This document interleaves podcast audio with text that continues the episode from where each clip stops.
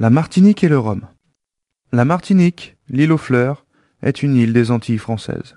Découverte en 1502 par Christophe Colomb, cette île est historiquement connue pour son volcan, le Mont Pelé, toujours en activité.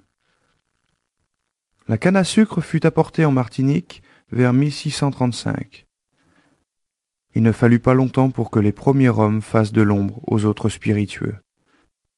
C'est pour cette raison qu'un décret royal, daté du 14 janvier 1713, fut proclamé, interdisant la vente de mélasse et de ses dérivés en métropole, pour tout sacrifier au commerce des eaux de vie de vin, qui étaient à l'époque essentielles en France.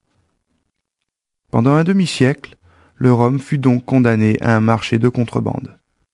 Puis, en 1763, un nouveau décret du roi de France autorisa les colonies à exporter des eaux de vide ailleurs qu'en France en échange de denrées que la France métropolitaine ne pouvait leur fournir.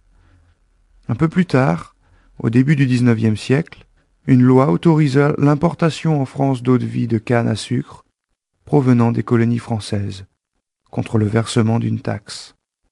L'expansion du rhum fut à partir de ce moment continue notamment grâce à un décret abolissant les taxes sur les eaux de vie provenant des colonies.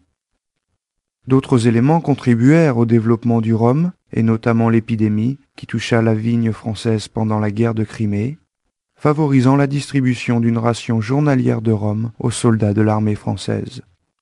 À cette époque, les Antilles françaises occupaient le premier rang mondial des producteurs de rhum. Aujourd'hui, L'activité économique de la Martinique repose bien sûr sur la fabrication du rhum, mais aussi sur le tourisme et la production de fruits comme la banane ou l'ananas. L'île aux fleurs est aujourd'hui le seul endroit au monde où le rhum est directement issu du pur jus de la canne à sucre. Appelé rhum agricole, celui-ci s'oppose au rhum industriel produit dans le reste du monde et provenant de la distillation de la mélasse c'est-à-dire des résidus de production du sucre.